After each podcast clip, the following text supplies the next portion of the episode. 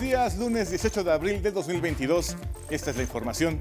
En la Cámara de Diputados, este domingo, las fracciones del PRI, PAN, PRD y Movimiento Ciudadano cumplieron su amenaza y votaron en contra de la reforma eléctrica del presidente Andrés Manuel López Obrador, con la que se buscaba garantizar precios bajos a los mexicanos en la generación y servicios de luz, así como reservar para el Estado la explotación de litio.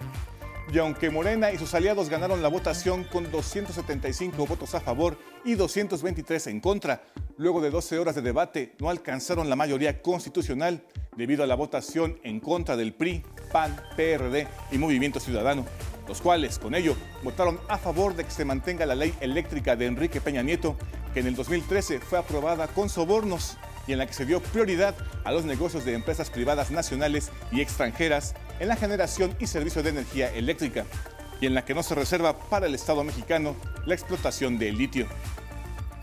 Ante la traición estamos blindados, dijo el presidente Andrés Manuel López Obrador al enviar a la Cámara de Diputados la reforma a la ley minera para reservar la explotación del litio de manera exclusiva para la nación. Justamente, la Cámara Baja recibió del Ejecutivo Federal la iniciativa de ley minera que fue publicada en la Gaceta Parlamentaria con la que se pretende proteger el litio y demás minerales. Esta ley tiene por objeto garantizar la autodeterminación de la nación, así como la soberanía energética del pueblo sobre el litio y demás minerales que resulten estratégicos y necesarios para la transición energética. Cientos de manifestantes llegaron desde muy temprano este domingo a las inmediaciones de la Cámara de Diputados ante la esperada discusión de la reforma eléctrica. Acudieron con cartulinas, lonas, mantas, banderas y gritando con un megáfono, la reforma energética va y es un honor estar con Obrador. En el mundo, combatientes de Mariupol advierten que lucharán hasta el final, respondiendo así al ultimátum que lanzó Rusia al grupo de resistencia de 2.500 ucranianos en esa ciudad, para que depongan las armas a cambio de preservar sus vidas. Y en la cultura, el Centro Cultural Fábrica de Pedro de San Pedro, en Europa, Michoacán, presentó los avances del remozamiento del espacio coordinado por la Fundación Javier Marín, diseñado por el arquitecto Mauricio Rocha y preparado por Ana Elena Malet. Este espacio acoge a medio centenar de diseñadores de moda y vestuaristas de distintas regiones del país. Los esperamos con noticias en cada hora en la hora.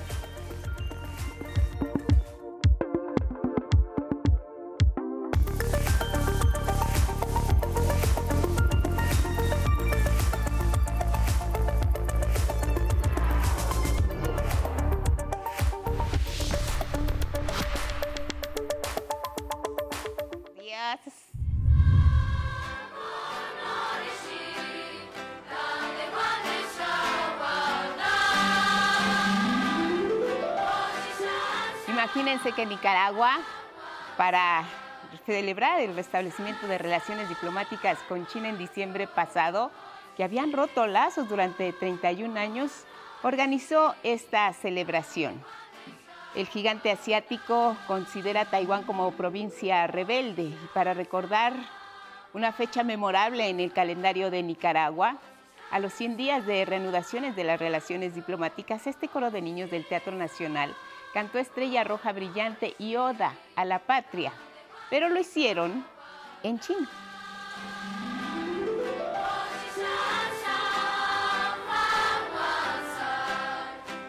Las casas de estudios superiores de Nicaragua convocaron un encuentro para celebrar los primeros 100 días de este evento, que consistió en un seminario, un discurso impartido por Yu Bo, que es consejero de la Embajada de China, quien destacó la importancia de contar con esta relación bilateral para el crecimiento económico, cultural y político de ambas naciones hermanas, Nicaragua y China.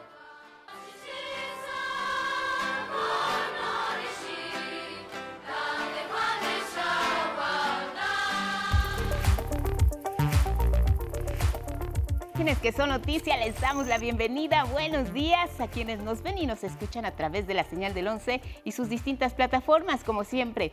Aquí lo más relevante a través de nuestra pantalla. ¿Cómo estás, Alberto Mujica, junto con Istiel Caneda? Alternan en la interpretación en lengua de señas mexicana y ya lo saben, los acompañamos siempre a donde ustedes vayan. Síganos en redes sociales, Spotify, Twitter, Instagram y en la página de 11noticias.com digital. ¿Cómo estás? Bienvenida, Carla Contreras. Hola Guadalupe, muy bien, feliz semana para ti.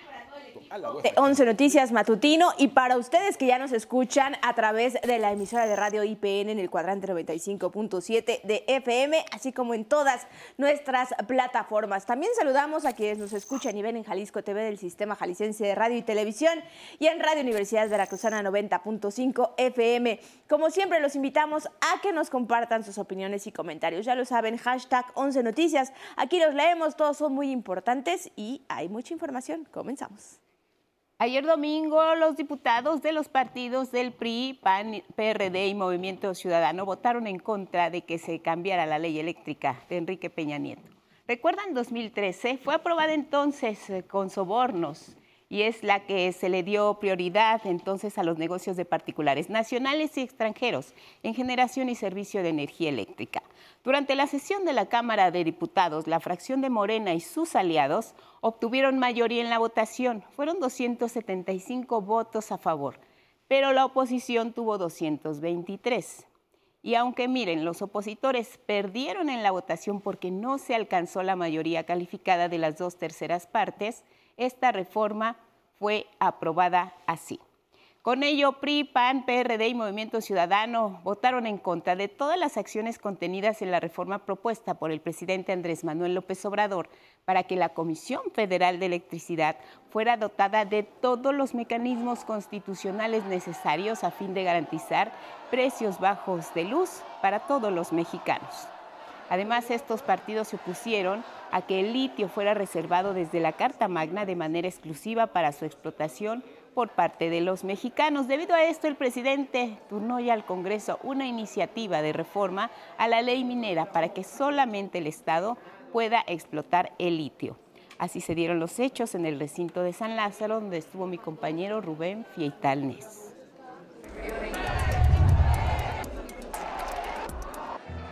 El dictamen de reforma constitucional en materia energética no alcanzó la mayoría calificada que se requería para su aprobación en la Cámara de Diputados y fue desechado.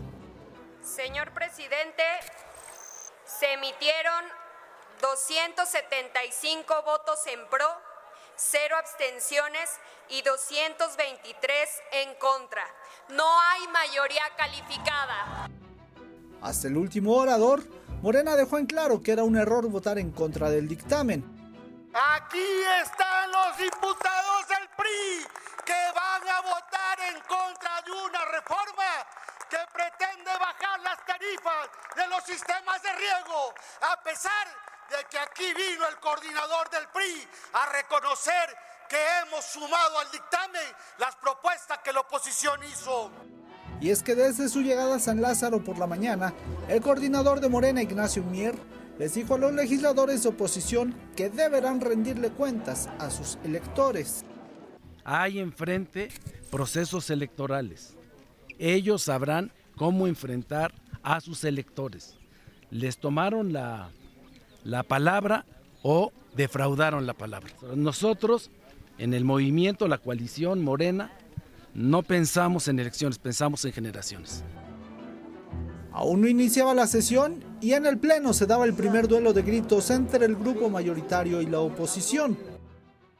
Al inicio de la sesión, Andrea Chávez de Morena solicitó que Margarita Zavala se abstuviera de votar el dictamen por un presunto conflicto de interés. Dijo contar con las pruebas de que la panista recibió millones de pesos de una de las filiales de Iberdrola, Avangrid yo le voy a hacer llegar pruebas contundentes en donde se acredita que la diputada federal recibió en su hogar millones de pesos por parte de Iberdrola. Rogarle que nos explique qué seguiría cuando yo le haga llegar estas pruebas, por favor, presidente. La petista Lili Aguilar pidió que también se agregara a la diputada del PRD, Edna Díaz Acevedo, quien en la sesión del pasado 11 de abril estuvo acompañada en el Pleno por el cabildero italiano Paolo Salerno. Durante la discusión, el coordinador de Morena, Ignacio Mier, cuestionó a la oposición para quienes trabajan.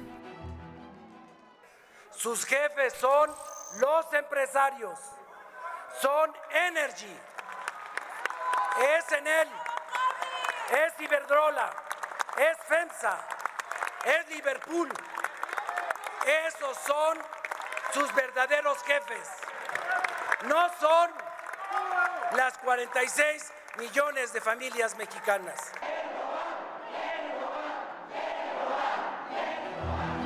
El diputado de Morena, Oscar Cantón Cetina, le dejó en claro a los legisladores de la coalición Va por México que están al servicio de las grandes empresas. Aquí la servidumbre política de los grandes consorcios internacionales están presurosos en reconocer que peligran sus migajas. Porque no son ustedes los dueños de la corrupción, ustedes son los sirvientes, ustedes son los poquiteros, ustedes son los que no valen la pena. Morena y sus aliados enfatizaron que la reforma en materia energética beneficiaría a los más pobres al bajar las tarifas de luz. El panista Jorge Romero dijo que le tomaba la palabra a Morena para legislar realmente a favor de los más pobres y establecer las tarifas eléctricas más bajas. Que en el próximo presupuesto tomemos recursos para que arriba de cada unidad habitacional, de cada vecindad y de cada casa o casita en las zonas más marginadas, pongamos paneles solares. Y ahí sí de a de veras va a bajar el recibo. Gerardo Fernández Noroña, vicecoordinador del PT, aseguró que al votar en contra de la reforma energética, la oposición está acabando su tumba política.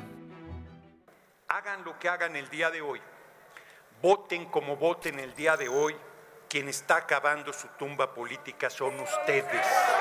Están en esta jornada, están en este momento entregándonos la presidencia de la República nuevamente en el 2024. El líder del PRI, Alejandro Moreno, le advirtió a la mayoría que no pasará ninguna de sus propuestas en el Congreso.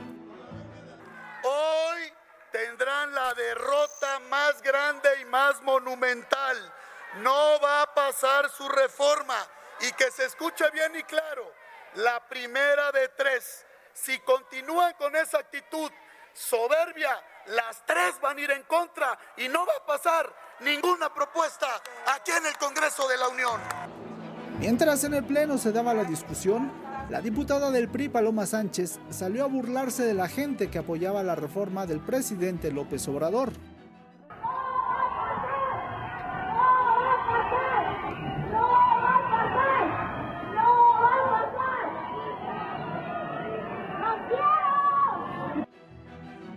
Así, después de casi 12 horas de discusión, se desechó el proyecto de dictamen de reforma en materia energética. Con imágenes de David Ramírez, 11 Noticias, Rubén Fieital Nes. Y luego de esta larga sesión, la Cámara de Diputados recibió del Ejecutivo Federal la iniciativa de ley minera que fue publicada en la Gaceta Parlamentaria con la que se pretende proteger el litio y demás minerales. Esta ley tiene por objeto garantizar la autodeterminación de la nación, así como la soberanía energética del pueblo sobre el litio y demás minerales que resulten estratégicos y necesarios para la transición energética, la innovación tecnológica y el desarrollo nacional. Así se lee en la exposición de motivos.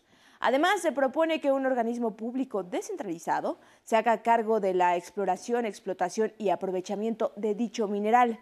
En los argumentos destaca que los yacimientos mineros en México han sido sobreexplotados en los últimos 30 años por intereses particulares. Es importante informar que la aprobación de leyes o reformas a estas en la Cámara de Diputados pasan con el 50% más uno, es decir, con 251 votos a favor o más de legisladores. Pero si en el interior de la Cámara de Diputados se enfrentaban las distintas visiones sobre el rumbo que nuestro país debe seguir en materia energética, en los alrededores ciudadanos alzaron la voz. Esto fue lo que se dijo. Mi compañera Cecilia Nava nos informa. Cientos de manifestantes llegaron desde muy temprano este domingo a las inmediaciones de la Cámara de Diputados ante la esperada discusión de la reforma eléctrica. Acudieron con cartulinas, lonas, mantas, banderas, gritando con un megáfono La reforma energética va y es un honor estar con Obrador, El 11 cuestionó a los asistentes para conocer la razón por la que permanecieron más de ocho horas esperando la votación de los diputados federales. Y por eso estamos aquí, para que no sigan abusando, ¿eh? ni engañándonos, ni mintiéndonos, ni robándonos.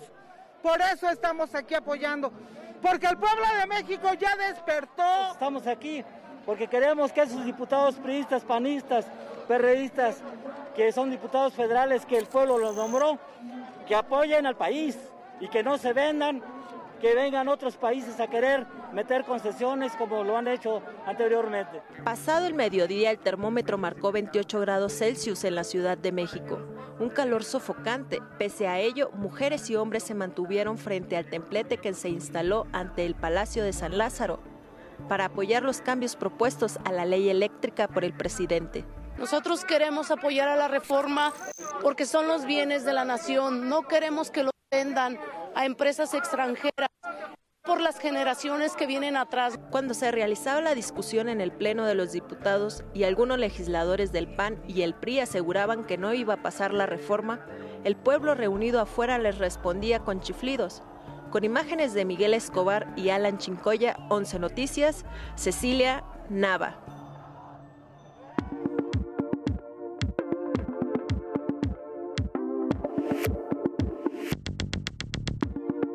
Muy buenos días, ahora vamos con la información deportiva e iniciamos con la Liga MX.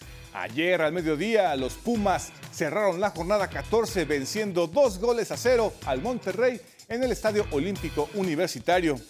En la tabla general, Tigres y Pachuca son líderes del torneo con 32 puntos a tan solo tres jornadas de finalizar la fase de regular y aseguraron su pase a la liguilla. Los felinos tras vencer al Toluca y los Tuzos a Juárez.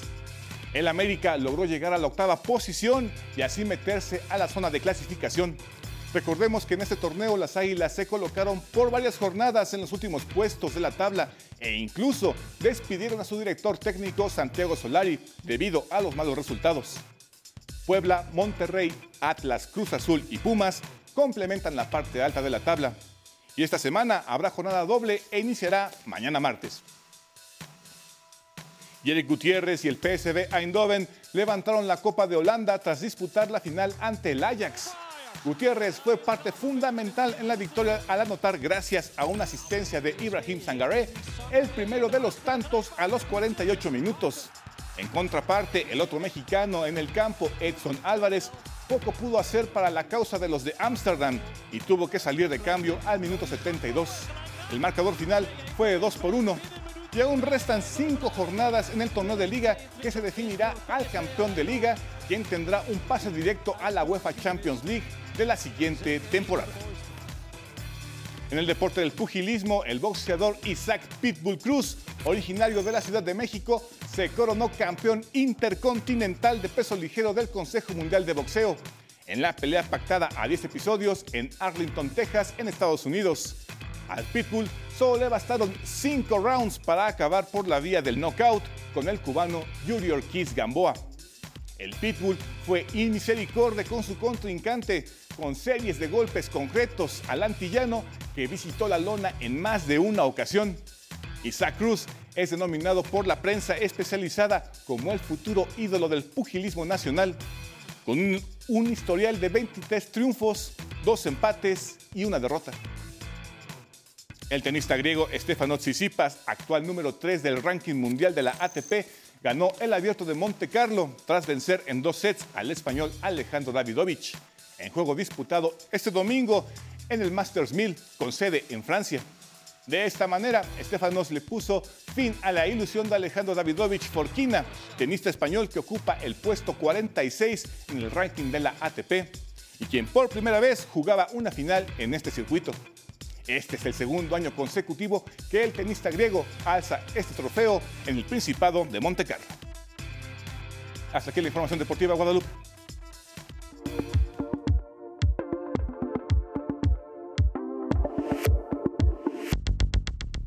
Nos vamos con la prensa, los diarios de circulación nacional, primeras planas, que es lo que recuperan de las últimas horas. Así la jornada. Oposición frena, dice, la reforma eléctrica en ríspido debate y agrega, Morena y sus aliados sumaron 275 votos, PAN, PRI y PRD 223. Y menciona lo que sabemos, la enmienda no alcanza la mayoría calificada que se requería para que fuera una reforma constitucional. En otra información dice, la enmienda presidencial que protege al litio llegó ayer mismo a San Lázaro. El presidente lo dio a conocer en sus redes sociales y así lo confirmaron ayer en la Cámara de Diputados. Pase lo que pase, ya estamos blindados contra la traición, enfatiza y reitera el presidente Andrés Manuel López Obrador. En la primera plana vemos esta fotografía donde se puede apreciar la sesión en la Cámara de Diputados eh, con las personas ahí alrededor en todo lo que fue las instalaciones de San Lázaro, afuera, adentro, en fin, y el resultado pues ahí lo tiene. Nos vamos ahora a revisar qué es lo que dice Excelsior esta mañana, su nota principal. En el mismo sentido, oposición sepulta la reforma eléctrica, pero agrega Excelsior, la propuesta alcanzó 223 votos en contra tras el rechazo de la iniciativa. Moren y sus aliados legislativos acusan al PRI al PAN, al PRD y a Movimiento Ciudadano de traición a la patria. En otra información, dice Excelsior, devuelven prestaciones a empleados de la Comisión Nacional Bancaria y de Valores. Y en su página principal, la imagen del Papa Francisco que pide fin a una guerra sin sentido. Y cerramos nuestra revisión de la prensa con noticias de carácter económico. Así la portada de este diario, diputados apagan reforma eléctrica. AMLO se enfoca ahora en el litio y señala Convan a los diputados a sesión de hoy. A partir de las 11 de la mañana se llevará al Pleno la iniciativa a la ley minera. Nos vamos a la pausa y regresamos eh, con más información. ¿Cómo le fue de vacaciones? ¿A dónde fue? Al volver le contamos.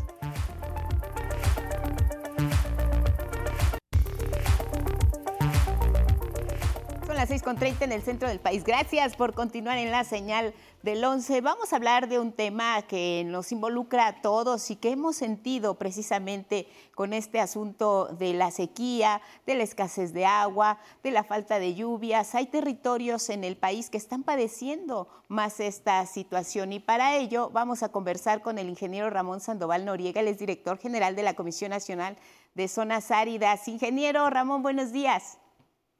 Quito a sus órdenes a ustedes, un amplio auditorio estamos para servirle. Un gusto, un gusto saludarlo, Ramón, y queremos que nos platique eh, qué es lo que está pasando en territorio nacional, que estamos enfrentando esta terrible situación eh, pues de la sequía y de la mano de la falta de agua, de las condiciones escasas de lluvia. ¿Cuál es el panorama en el que nos encontramos actualmente? En efecto, la sequía es un fenómeno que se ha presentado en los últimos años al cual le estamos haciendo frente a través de la aplicación de tecnología que nos permita inducir lluvias donde haya condiciones de, nubosidad para que se precipite el agua sobre la superficie terrestre. Quiero señalar que esta es una propuesta, iniciativa del presidente de la República a preguntas expresas que le hicieran los medios de comunicación preguntando que si las zonas áridas con 51 años de existencia hacía algo en favor de, precipitaciones extraordinarias. Y a lo cual el, propio presidente señaló que el doctor Víctor Villalobos, secretario de Agricultura, contaba con instancias para promover este tipo de fenómenos que nos permiten eh, que haya precipitaciones siempre y cuando existan nubes que tengan esas características. Y fue así como en el 21 el doctor Villalobos señalaba que efectivamente había una instancia gubernamental, que es la Comisión Nacional de Zonas Áridas, que maneja tres grandes factores, el agua, el suelo y la cubierta vegetal. En ese entonces empezamos a trabajar como era en marzo, empezamos a, el 21 empezamos a trabajar en Baja California Sur, que tenía una de las sequías peores de la historia. Y la sorpresa fue que en ocho aplicaciones de vuelos hubo ocho, ocho instancias que provocaron lluvia y salvaron de una catástrofe de, mayores consecuencias en, en esas fechas. Se precipitaron alrededor de 24 millones de metros cúbicos, lo que permitió que el ganado que pastorea libre y algunos acuíferos se recargaron en Baja California que tienen clima mediterráneo. Eh, no sé si, si, si, si, le interesa otra más datos. Ingeniero, eh, estamos frente a una situación inédita, como bien, como bien menciona. ¿Qué parte de nuestro territorio nacional estaría en condiciones de verse más afectada por esta, esta situación inesperada? Eh, sobre todo si son las partes que tienen que ver con el norte de la República Mexicana. ¿Y esto cómo puede afectar a, los ciudadanos de a pie comunes y corrientes, al consumidor final de todos los productos que hay precisamente y que provienen del campo mexicano? En efecto, la Comisión Nacional de Zonas Áridas eh, maneja un, aquellas superficies o aquellos lugares que les llueven menos de 500 milímetros al año y esto es el 62% del territorio nacional.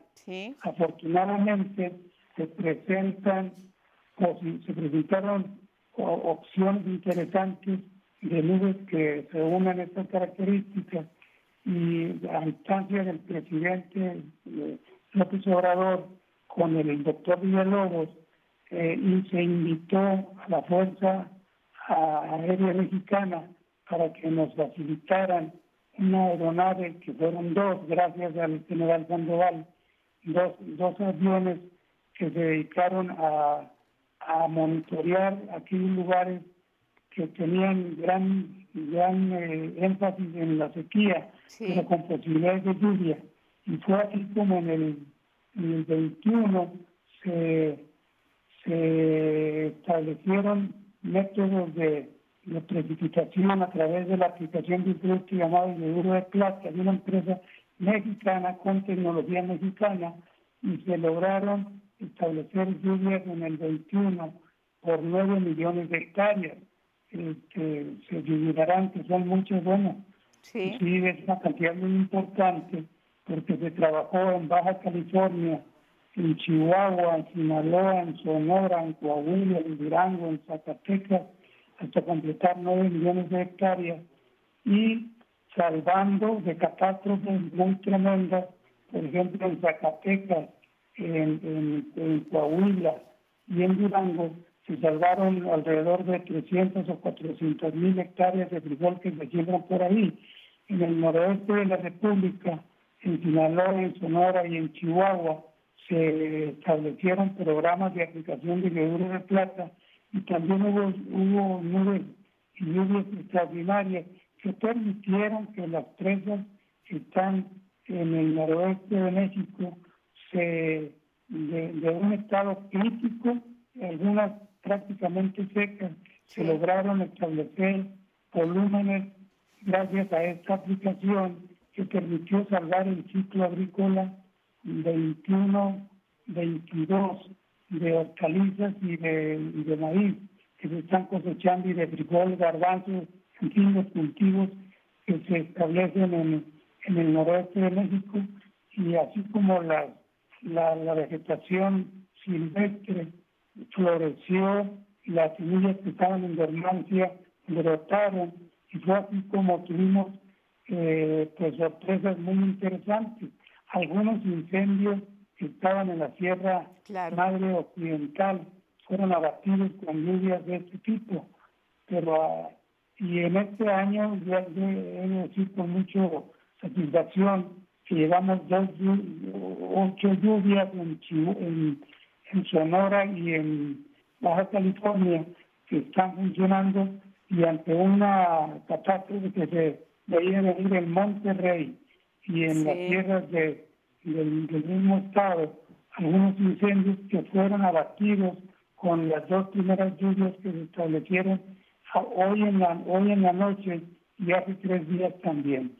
Que no son tiempos de lluvia, los tiempos se espera que sean para eh, a partir de junio, pero el ejército, la Fuerza Aérea volvió a prestarnos las, las aeronaves y se está trabajando de manera intensa para promover el establecimiento de lluvias y salvar de sequías tremendas que pueden ser de catástrofes o de magnitudes, ya de lo que la prensa ha señalado en cuanto a la falta de agua en, la zona metropolitana de Monterrey, pero ya empezaron por fortuna eh, estos grandes problemas a solventarse un tanto.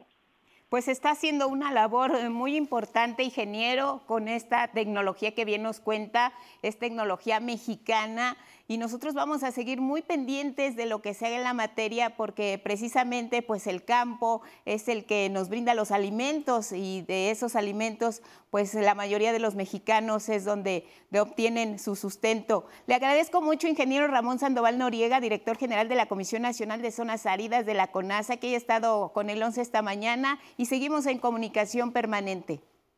Estamos a sus órdenes y dispuestos a a enfrentar estos problemas como se deben hacer en tecnología de punta. Tecnología de punta, que es lo que mucha falta nos hace. Gracias, ingeniero, que tenga excelente semana. Buenos días. Buenos días y un saludo a todos los amplio auditorio. Gracias, igual para usted. Un fuerte abrazo. Tenemos más información de carácter internacional.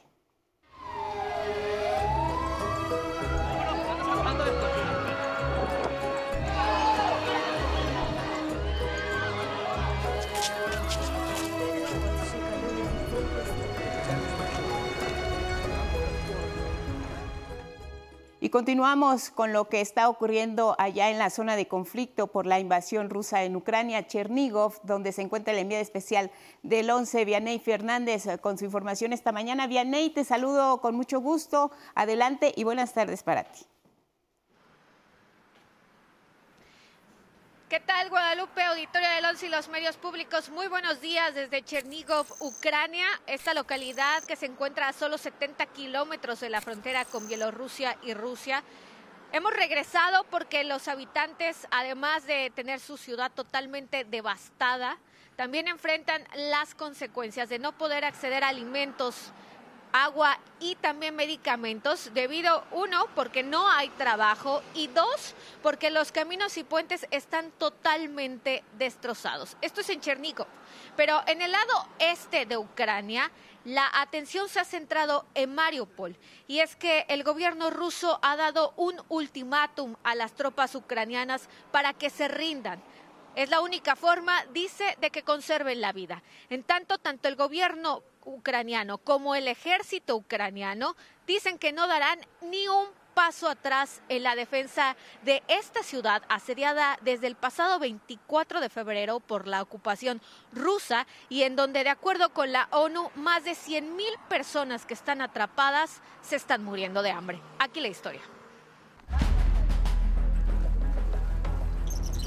Mariupol vive horas decisivas advirtió que luchará hasta el final, respondiendo así al ultimátum que lanzó Rusia al último grupo de resistencia de 2.500 combatientes ucranianos en esa ciudad para que depongan las armas a cambio de preservar sus vidas. No, la ciudad todavía no ha caído. Todavía quedan nuestras fuerzas militares, nuestros soldados por lo que lucharán hasta el final. En esa localidad portuaria no han parado los bombardeos desde el inicio de la invasión rusa. Su ubicación al sureste de Ucrania es punto estratégico de entrada al país. El resto del ejército ucraniano y un gran grupo de civiles están básicamente rodeados por las fuerzas rusas. Continúan su lucha, pero parece que por la forma en la que el ejército ruso se comporta en Mariupol, ha decidido arrasar la ciudad a cualquier precio. Aunque los ataques rusos se han concentrado en la zona oriental los últimos días, este domingo lanzaron misiles contra una fábrica militar en Brovary, ubicada a una hora de Kiev. Otro objetivo cercano a la capital, atacado tras la destrucción del buque insignia de la flota rusa en el Mar Negro. En la fábrica no se reportaron víctimas y las autoridades pidieron a la población no compartir la ubicación del lugar por ser un sitio estratégico. Esta mañana varias instalaciones de infraestructura en nuestra comunidad fueron atacadas. Por favor mantengan la calma, no se acerquen al lugar. Repito, hay una guerra en curso. Al este del país, Kharkov fue bombardeada más de 20 ocasiones, con saldo de al menos tres muertos y más de 30 heridos, incluidos cuatro niños. El Papa Francisco reiteró su llamado a escuchar el clamor de la paz en esta Pascua de guerra. 11 Noticias, Norma Vargas Aldívar. Ahora bien, eso es en el este del país. ¿Cuál es la situación en el centro de Ucrania? Este fin de semana se registraron ataques en Kiev, en sus alrededores, en por lo menos tres localidades. Solo resultó una persona muerta y algunos heridos. No así en el oeste del país, en específico en Leópolis, una ciudad que se encuentra a solo 40 kilómetros de la frontera con Polonia, donde los ataques que se registraron la madrugada de este lunes dejaron por lo menos seis muertos y daños en la infraestructura de un hotel donde justamente se resguardan personas que han huido del conflicto bélico y que vivían en el lado este del país, es decir, en ciudades como Kharkov, Mariupol o incluso en el Donbass.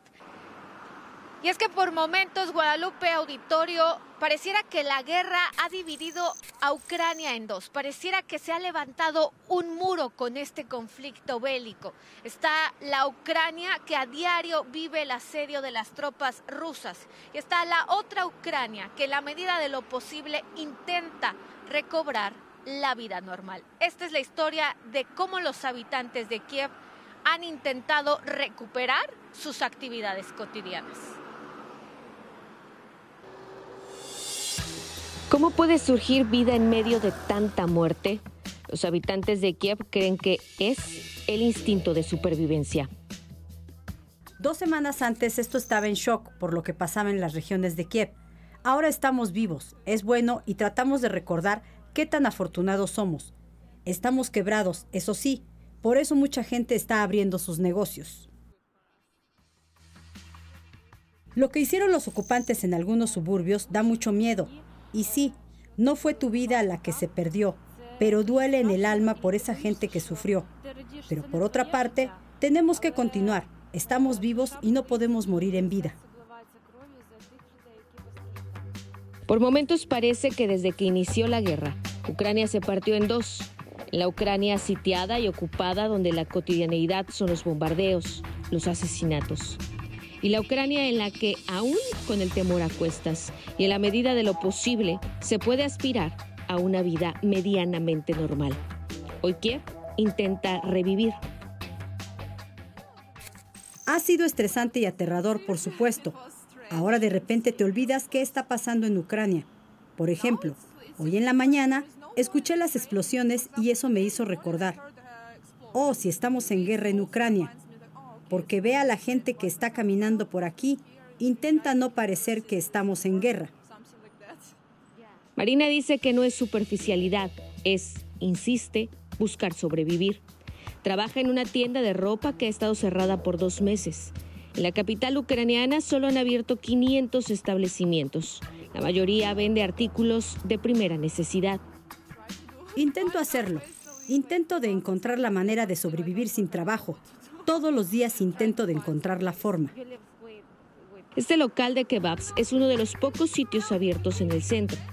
Victoria dice que tuvieron que abrirlo porque es la fuente para mantener a su familia. Hace como una semana esto estaba desierto. Mucha gente se fue de la ciudad. Ahora hay más. Están regresando y nosotros necesitábamos abrir. No sabemos cuándo terminará la guerra, pero sí sabemos que necesitamos comer, seguir. Y sí, el Servicio Estatal de Fronteras de Ucrania informó que 870 mil personas que huyeron cuando comenzó la invasión regresaron en los últimos días, casi 30 mil por día. En algunos suburbios del país faltan servicios como electricidad y gas. En Kiev se ha superado el desabasto de alimentos y comienza a reactivarse también el transporte. El metro que semanas antes funcionó como refugio antibombas, pues es uno de los más profundos del mundo, hoy funciona parcialmente, con pocos trenes. Incluso, este domingo las autoridades redujeron el toque de queda a dos horas. Pero los jóvenes son los que, pese a todo, son optimistas. A cada ucraniano que le preguntes, te dirá que la guerra terminará con la victoria de Ucrania. Espero que ya hayamos pasado la fase activa de la guerra y lo más probable es que en los dos próximos meses todo termine y volvamos a la vida normal con un cielo pacífico. Son ellos y ellas quienes han decidido que si la muerte los ha de acoger, que sea con todos sus sueños intactos. 11 Noticias. Reportándoles desde Ucrania con imágenes de mi compañero Miguel Ángel Vázquez. Mi reporte, muy buenos días. Gracias, gracias Vianey, cuídense. Gracias por la información. Tenemos información de ciencia, Alex García.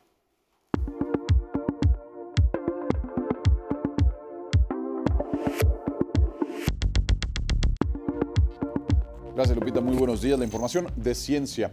El objetivo de desarrollar microrobots que se puedan desplazar por nuestro cuerpo a, pues, eh, a reparar fallas eh, de todo tipo es un sueño largamente anhelado desde la ciencia ficción hasta los avances más recientes que una empresa norteamericana acaba de dar a conocer y que aquí le presentamos. En la década de los 60, el mundo se sorprendió con la película Un viaje alucinante, en la que un equipo de agentes de la CIA es miniaturizado hasta el tamaño de una bacteria para salvar la vida de un hombre recorriendo su torrente sanguíneo. Ahora.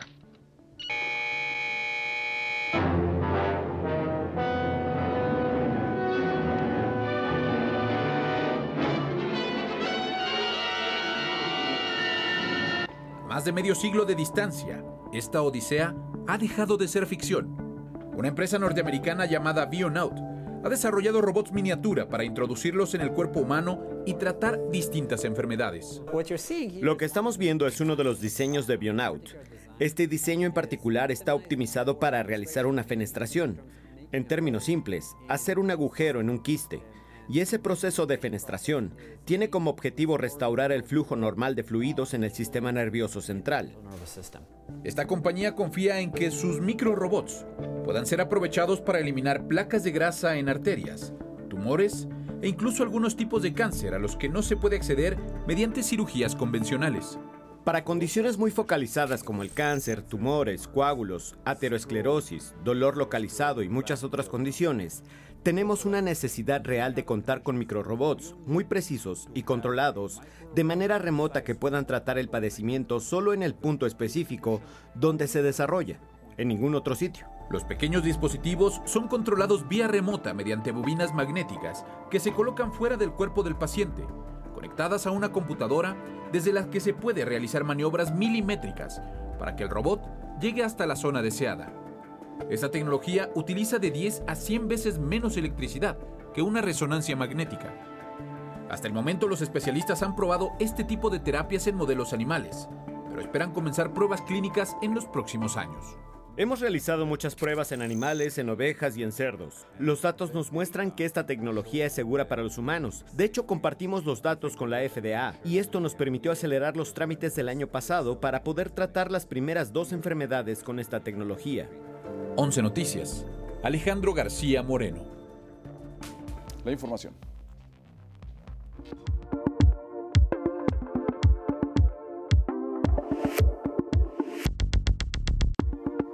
En Aguascalientes se llevó a cabo la entrega de premios de la edición 42 del Encuentro Nacional de Arte Joven. Miguel de la Cruz está en Aguascalientes y lo saludamos con mucho gusto. Adelante, Miguel. Buenos días.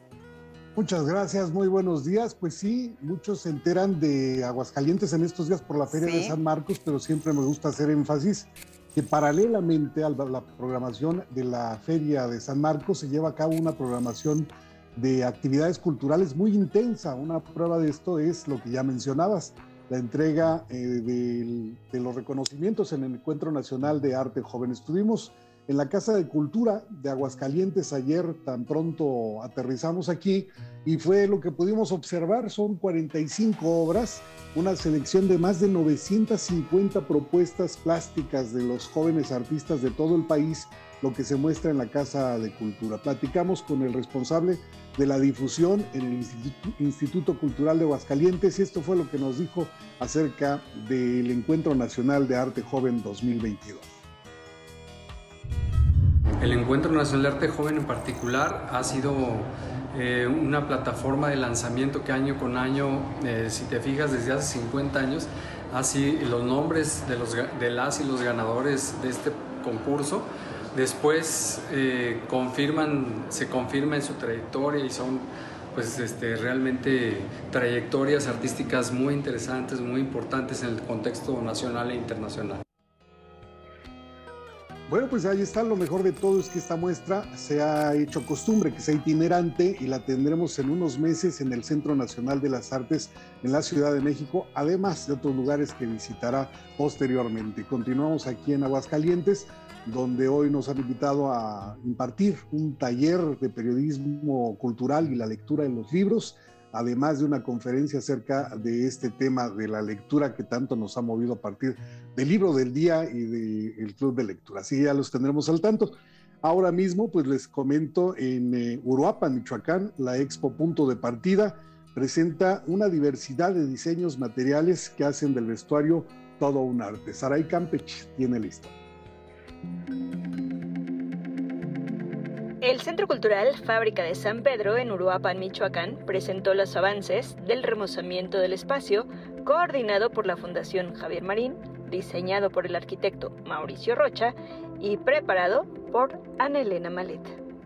Arrancar con la historia de la fábrica, ¿no? de esta fábrica del siglo XIX, eh, una pequeña sección documental con algo de memorabilia, si quieres, objetos originales de la fábrica, documentación, Luego una segunda eh, etapa es eh, una repuesta y pues, una repuesta en escena de esa exposición que hicimos en México en terreno baldío que tuviste de Telares Uruapan. Crecimos la exposición, eh, seguimos trabajando ese archivo y eso no se había presentado aquí.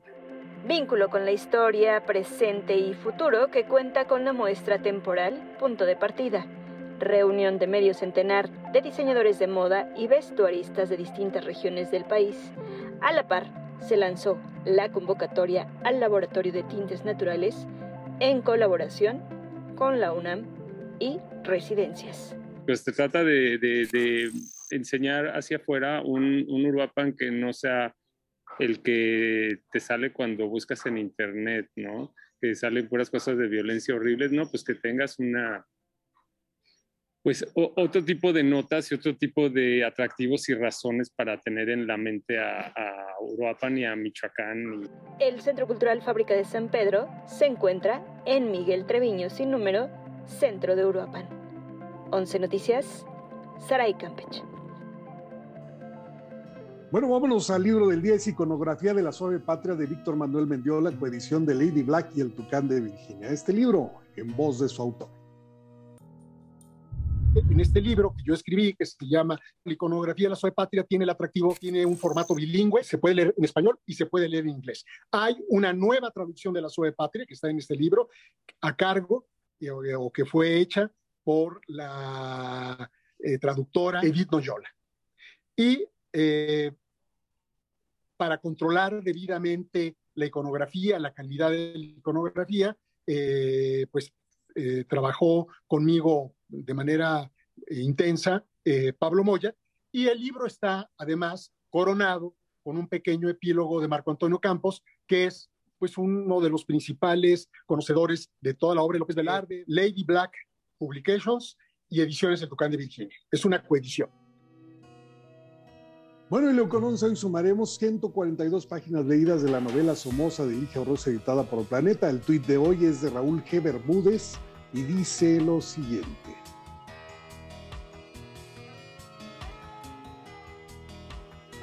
Te ayudamos, Miguel, por acá, si quieres. Te ah, cuento lo que dice el Twitter. Dice, ¿cuánto tiempo y esfuerzo para construir? Qué poco se necesita para destruir la misma tierra que habitan ambas ideologías. ¿Qué caso tiene devastar? Raúl G. Bermúdez es quien lo envía. Ah, bueno, pues muchas gracias por la ayuda, porque acá la letra era muy pequeña, pero ya está el libro del día. El poema se los debo para mañana, con mucho gusto, y les seguiré informando desde Aguascalientes, Guadalupe. Éxito, Miguel, en este taller que vas a impartir para acercar a la lectura a las personas de Aguascalientes. Saludos y nos vamos a la pausa.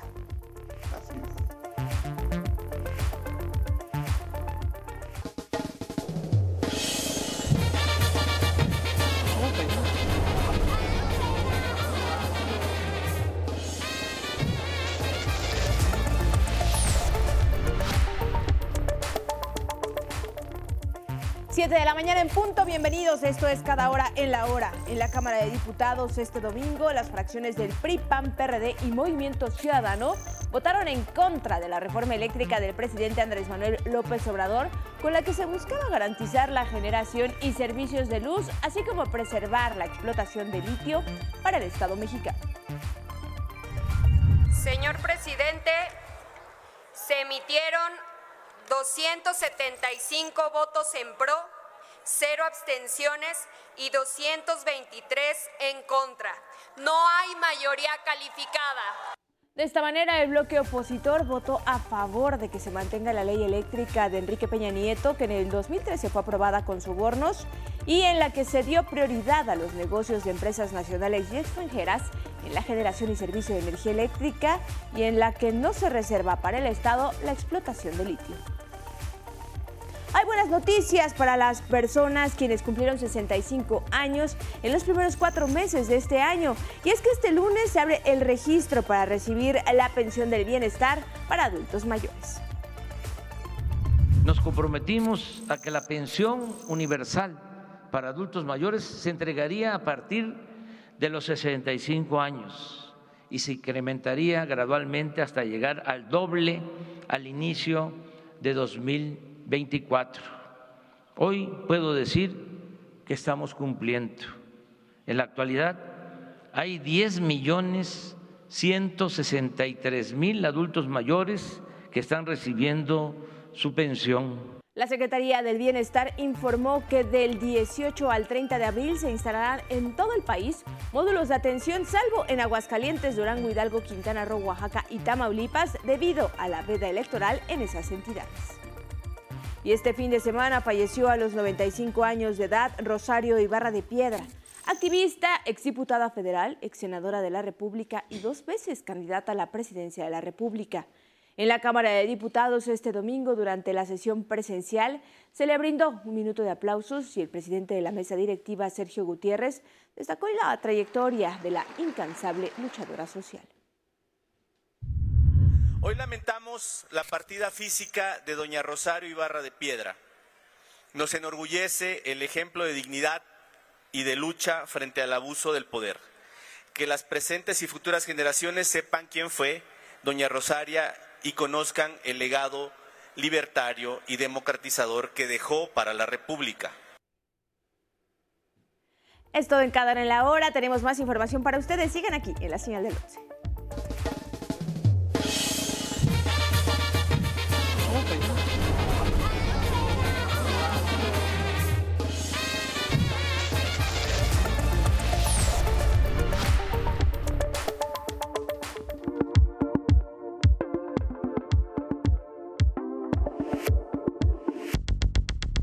Con más información esta mañana con Lorenzo Lazo, analista de asuntos internacionales, el mensaje del Papa Francisco en este domingo de resurrección. ¿Cómo estás, Lorenzo? Buenos días.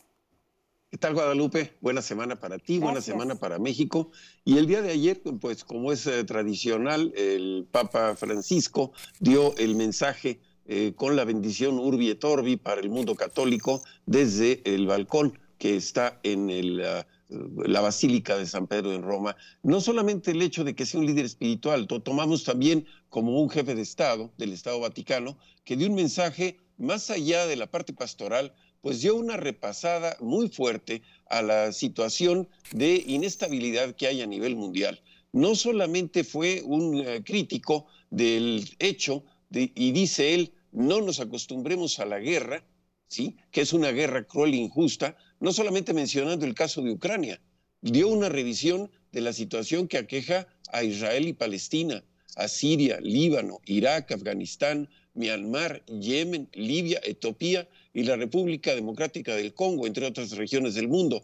A Latinoamérica no le fue nada bien porque sin mencionar países, el Papa Francisco dijo que estaba afectado por unas condiciones sociales que fue la forma eufemística de decir el incremento de la pobreza, la criminalidad, la violencia, la corrupción y, la, y el narcotráfico. Con todas esas palabras fue crítico el Papa Francisco el día de ayer, hablando también de la necesidad de fortalecer la fraternidad a favor de los migrantes, los refugiados y sobre todo el hecho de determinar que se ha visto demasiada sangre. Fue muy interesante ver en el mensaje de su santidad el hecho de que eh, citara el famoso manifiesto de Bernard Russell y eh, Albert Einstein de 1955, dejando abierta una pregunta de aquella época del inicio de la Guerra Fría con una tensión nuclear, diciendo, ¿vamos a poner fin a la raza humana o debería renunciar la humanidad a la guerra? Esta es una interesante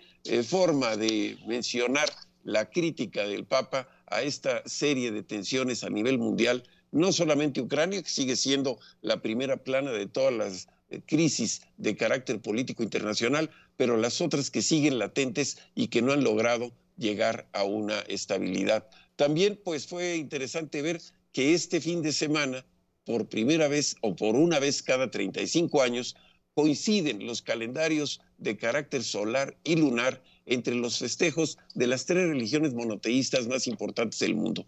El cristianismo, el, Viernes Santo, el judaísmo con el Shabbat que eh, mencionan la eh, parte del inicio del éxodo del Pesaj y en el caso del Ramadán del mundo musulmán. Es decir, 2.400 cristianos, de los cuales más de 1.500 son católicos, millones de habitantes, y 1.900 millones de musulmanes, pues fueron este fin de semana quienes celebraron estas eh, tradicionales creencias que tienen cada uno en su religión. Repito, las religiones monoteístas. Y es interesante porque dimos una revisada a aquella encíclica del 3 de octubre de 2020, Fratelli Tutti, en donde habla el Papa Francisco de la necesidad de, superar la guerra dialéctica que impone doctrinas. Y es también esa misma eh, encíclica la que dice en el capítulo séptimo, estamos viviendo una tercera guerra mundial en etapas.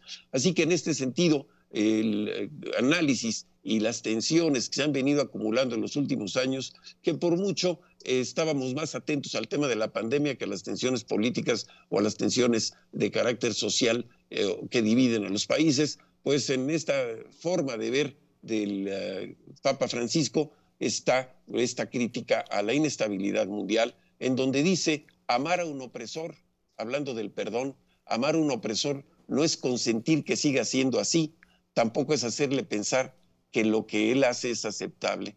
Perdón no significa impunidad. Así que este es el, comentario que tengo el día de hoy. El jefe de Estado Vaticano, líder espiritual de más de 1.500 millones de habitantes en el mundo, pues habla de la necesidad crítica de reforzar la paz y de no dejar acostumbrarse al miedo, a la guerra, como un hecho de carácter regular. Así que este es el planteamiento y pues no deja de ser interesante. Repito que este fin de semana las tres religiones monoteístas coincidieron una vez en 35 años en estos festejos importantes. Y lamentablemente, pues eh, Jerusalén, Israel, no fue excepción, en donde generalmente en estas fechas hay algún tipo de conflicto. En esta ocasión fue en una mezquita, en donde hubo algún tipo de, de agresión. Y esto pues no deja la búsqueda de la paz y de la concordia en esta región del mundo, en donde en este fin de semana, pues estas religiones buscan tener esta forma de recogimiento espiritual. El acento que hace el Papa Lorenzo precisamente en el tema de la paz. Brevemente te pediré un comentario sobre eh, el Papa Francisco mediador en, los conflictos que se han vivido pues ha estado abriendo el camino a, no solamente al diálogo con otras religiones, es decir, el, el, planteamiento de ir a buscar los ah, eh, vínculos que se tienen con el mundo musulmán, por ejemplo, y por supuesto también con el mundo ortodoxo. Este es el plan ahora y yo creo que es la parte más delicada de estas negociaciones discretas que el Papa Francisco busca con la Iglesia Ortodoxa, que es la que está dominando el escenario religioso espiritual en Rusia y en Ucrania. Es ahí donde quizá sea el camino para poder encontrar una, una pues quizá un desescalamiento de esta tensión que da la impresión que la guerra Ucrania-Rusia va a durar un periodo largo de tiempo. Así es, así es. Gracias, Lorenzo. Te mando fuerte abrazo y te agradezco el comentario esta semana. Pásala bien, buenos Buena días. semana. Gracias. Gracias, igual para ti. Y miren, vamos a continuar con más noticias relacionadas con la reforma eléctrica, la discusión justamente de esta reforma en la Cámara de Diputados y luego de que eh, arribara a la Ciudad de México tras pasar Semana Santa en Palenque, Chiapas, el presidente López Obrador compartió la noche de ayer un mensaje contundente a través de redes sociales donde escribió, ya lo dije en mi informe del martes, pase lo que pase, ya estamos blindados contra la traición. López Obrador aseguró que esta mañana en su conferencia matutina va a ofrecer más detalles acerca de este tema de la reforma eléctrica. Y mientras esta conferencia inicia, les comento que el registro para las personas de 65 años y más para que acudan a inscribirse y recibir su pensión del bienestar inicia justamente hoy. ¿Dónde será y cuáles son los requisitos, así como los documentos necesarios? Aquí en el 11 se lo contamos. Esta información es para que los adultos mayores de 65 años estén muy atentos y tomen sus previsiones. Y es que si usted es una persona que cumple 65 años en alguno de los primeros cuatro meses de este año, le informamos que este lunes se abre el registro para recibir la pensión del bienestar para adultos mayores. Esto forma parte del objetivo del presidente López Obrador para beneficiar a más personas nos comprometimos a que la pensión universal para adultos mayores se entregaría a partir de los 65 años y se incrementaría gradualmente hasta llegar al doble al inicio de 2024. Hoy puedo decir que estamos cumpliendo. En la actualidad hay 10 millones 163 mil adultos mayores que están recibiendo su pensión. La Secretaría del Bienestar informó que del 18 al 30 de abril, los y las mexicanas que cumplieron 65 años entre enero y abril de este 2022 podrán acudir a alguno de los 2.031 módulos que se instalarán en todo el país, salvo en Aguascalientes, Durango, Hidalgo, Quintana Roo, Oaxaca y Tamaulipas, debido a veda electoral en esos estados. Los interesados podrán consultar la ubicación de los módulos de registro en la dirección www.go.mx diagonal bienestar o llamar a la línea del bienestar 806 39 4264. Es importante saber que la inscripción se realizará de acuerdo a un calendario y la letra del primer apellido de los beneficiarios. El 18 y 25 de abril se registrarán personas cuyo apellido paterno empiece con A, B y C. El 19 y 26 los de las letras D, E, F, G y H. Mientras que el 20 y 27 los de las letras I, J, K, L y M. Del 21 al 28 tocará a N, Ñ, O, P, Q y R del 22 al 29 S, U, B, W, X, Y y Z. Y finalmente el 23 y 30 se podrá registrar con cualquier letra del apellido. Para evitar aglomeraciones, se pide a la población respetar el día asignado que garantiza la atención. Importante, al acudir a registrarse se solicitarán los siguientes documentos en original y copia. Acta de nacimiento, CURP, identificación oficial vigente, credencial de lector, cartilla, cédula profesional, pasaporte, carta de identidad o credencial del INAPAM. Comprobante de domicilio con vigencia máxima de seis meses, como recibo de luz, agua, teléfono o predial. Y proporcionar número de teléfono de contacto. La Secretaría del Bienestar recordó que la incorporación a la pensión es de manera directa, sin intermediarios y gratuita. Así que no se deje sorprender por aquellos que le pidan alguna remuneración para inscribirlo a este derecho que tienen todas y todos los mexicanos a partir de los 65 años. Incluso esta pensión se otorga sin importar que se cuente con algún otro tipo de pensión, por ejemplo la del IMSS o el ISTE u otras. Actualmente los adultos mayores reciben 3.850 pesos bimestrales, para 2023 se otorgarán 4.620 y para 2024 el presidente ha señalado que se busca que se les entreguen 6.000 pesos. Con información de Luis Méndez, 11 Noticias. Regresamos a nuestro estudio y para continuar con la edición matutina de nuestros servicios informativos, pues vamos a arrancar con el pronóstico del tiempo para esta semana de Pascua y tenemos dos noticias, una buena y la otra mala. La buena es el ingreso del Frente Frío número 43 que afortunadamente traerá algunas lluvias en casi la mitad del territorio nacional. La mala es que la onda de calor continuará y la otra mitad de los estados tendrán temperaturas de más de 35 grados como en la capital de la República, donde se llegará hasta los 32 grados centígrados a pesar del pronóstico de lluvias ligeras. En el noroeste se pronostican cielos con algunas nubes por la tarde y noche, pero sin probabilidad de lluvia y temperaturas muy calurosas que rondarán los 40 grados Celsius.